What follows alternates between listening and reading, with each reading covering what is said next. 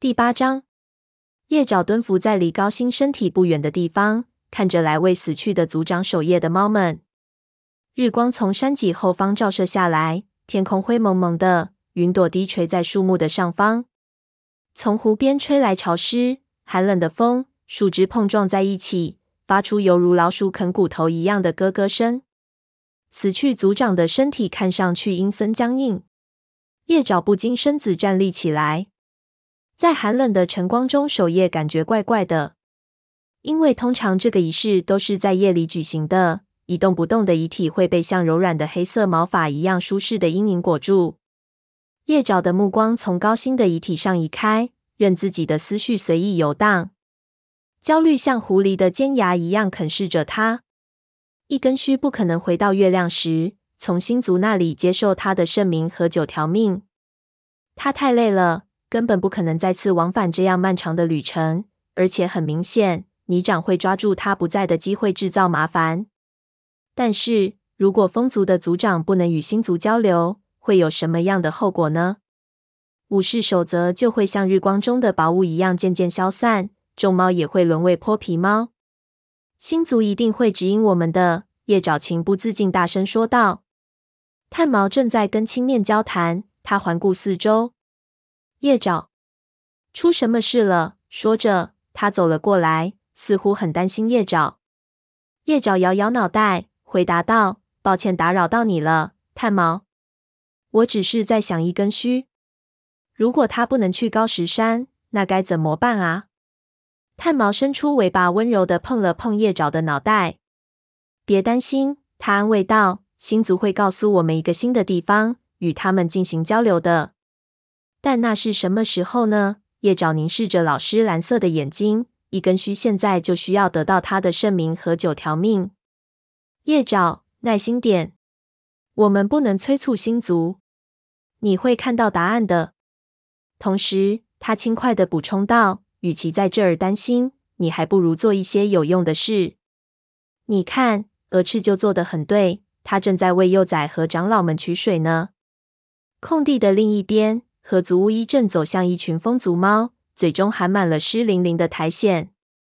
叶爪顿时感到一阵愧疚，他除了为自己帮不上忙的事情着急外，什么也没做。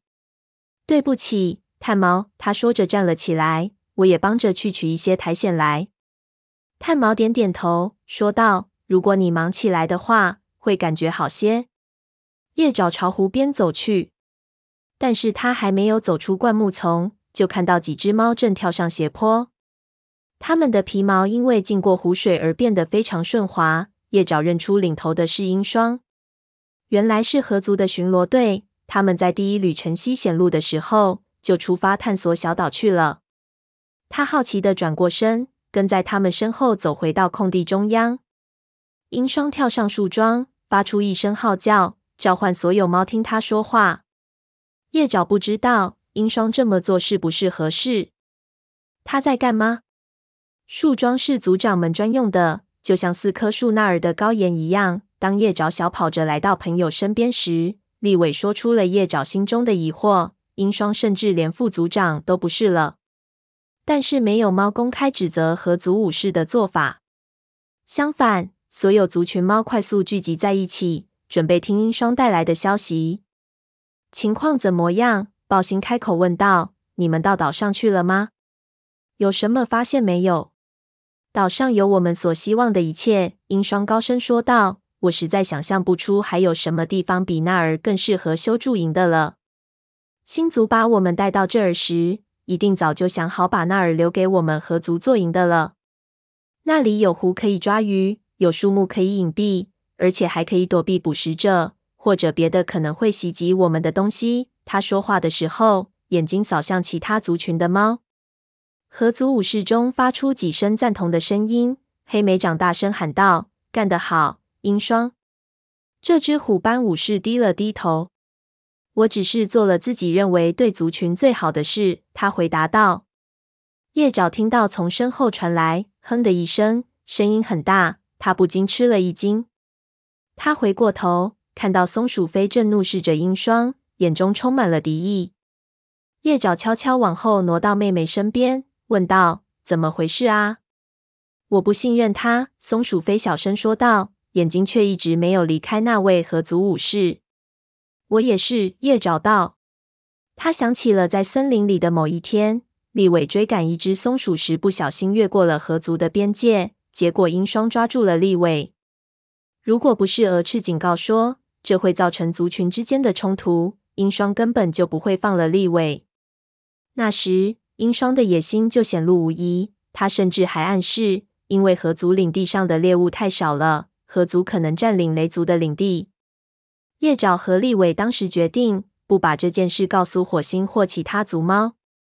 立伟不想承认自己越过了河族边界，而且他觉得。任何一位雄心勃勃的年轻武士都会梦想着接管另一个族群的狩猎地盘。叶爪也希望自己能像利尾那样轻松看待鹰双对领的和权力的贪婪。我知道你不信任他，松鼠飞平静地说：“我早就看出来了。很高兴你也同意我的看法。”雾角走到树桩根部，抽动着尾巴尖，说道：“鹰双，我告诉过你。”在小岛上修筑营地是鼠脑子才会有的主意。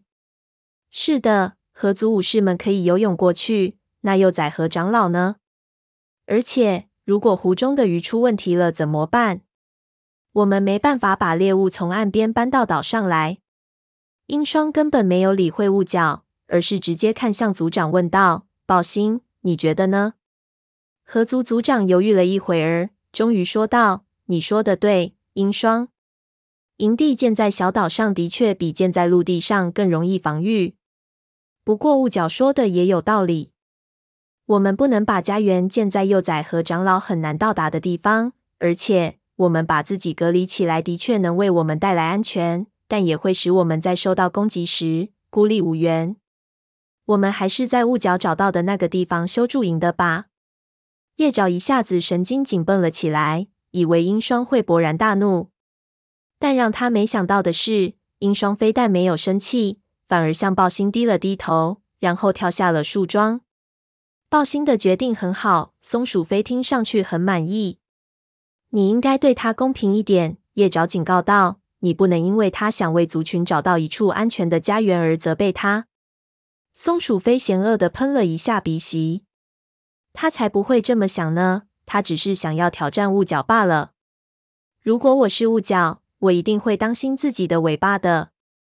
不要告诉我你觉得我的话不对，他补充道，因为我是不会相信你那么说的。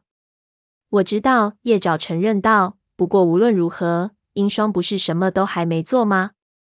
松鼠飞咪缝起眼睛，他是在等时机。他忧心忡忡地说：“被一早上的事折腾得精疲力尽。”叶爪打起了瞌睡。直到他感觉有尾巴尖扫过耳朵，才打了个激灵。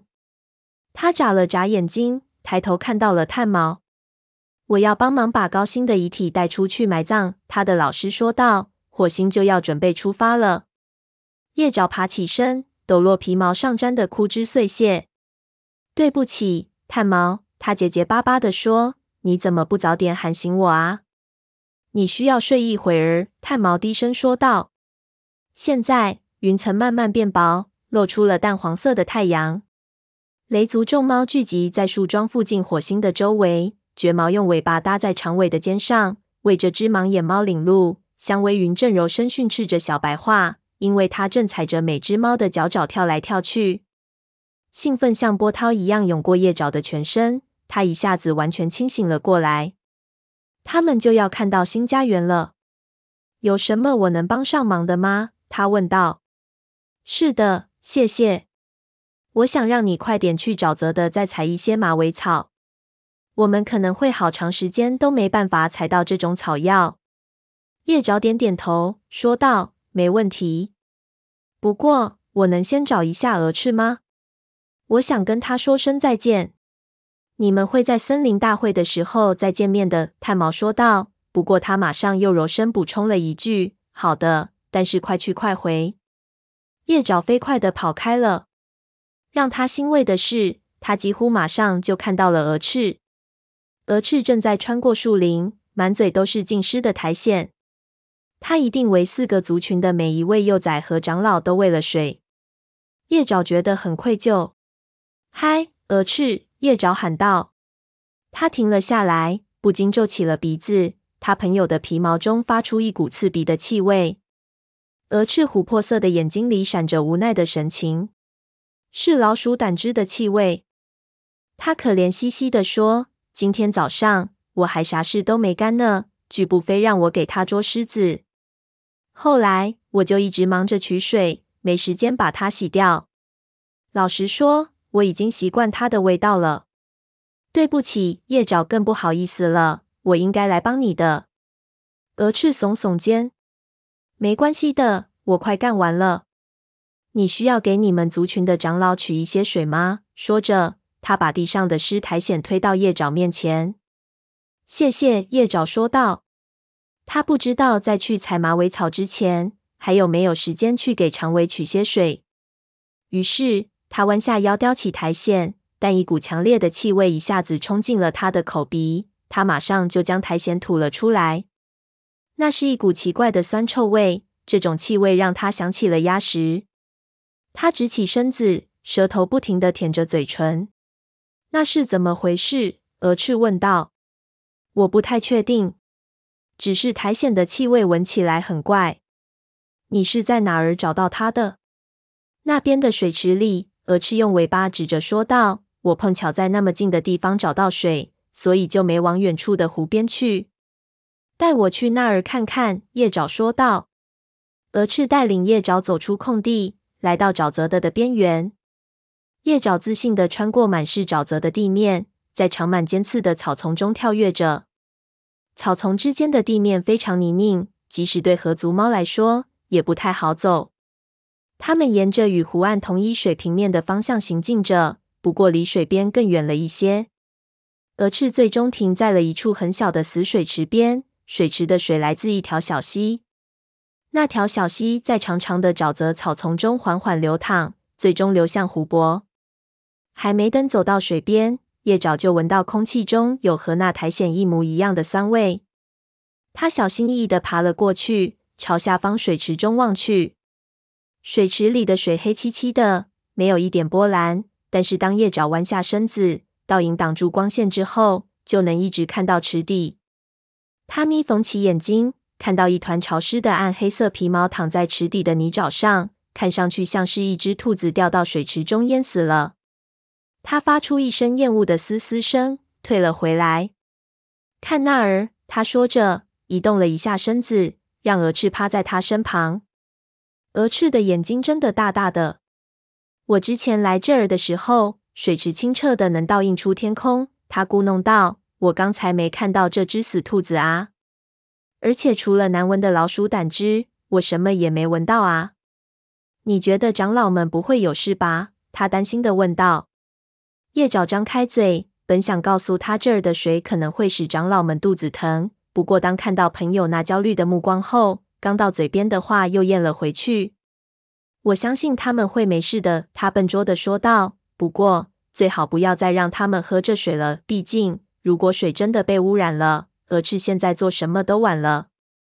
好的，我不会了。蛾翅恼恨地抽动着尾巴。现在我不得不去湖边了。下次森林大会时再见，叶爪。森林大会时见。当他的朋友蹦跳着跑下斜坡时，叶爪喊道：“记得洗洗你的爪子。”不过他也不确定蛾翅还能不能听到他的话。叶爪离开水池，在草地上认真的蹭了蹭爪子，以防有毒的东西渗入水池四周的地面。他又往远处走了走，以确保草根不会被脏水污染。很快。他就发现了一大丛茂盛的马尾草，他可以在这里采一些马尾草给炭毛，然后他们就可以动身了。只要我们到了新领的，一切都会好起来的。他对自己说。他看着鹅翅离去的背影，不由心中一颤，感到一股焦虑像波浪一样传遍了他的全身。